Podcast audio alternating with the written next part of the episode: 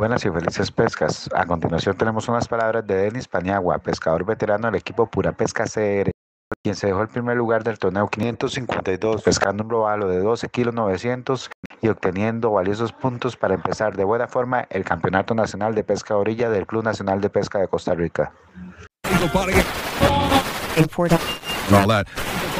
La hora del pique internacional. Locación, Costa Rica. Internacional y para la vía CR, la U Latina, estamos con Denis.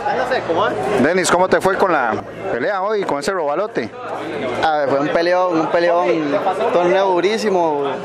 Pensé que no iba a sacar nada y no dejé de insistir, dándole, dándole. Este, cambié una pupa blanca, empecé a castear, a castear y hasta que cazó, no cazó fuerte. Sentí que, que mordió el señuelo, pero pensé que era pequeño.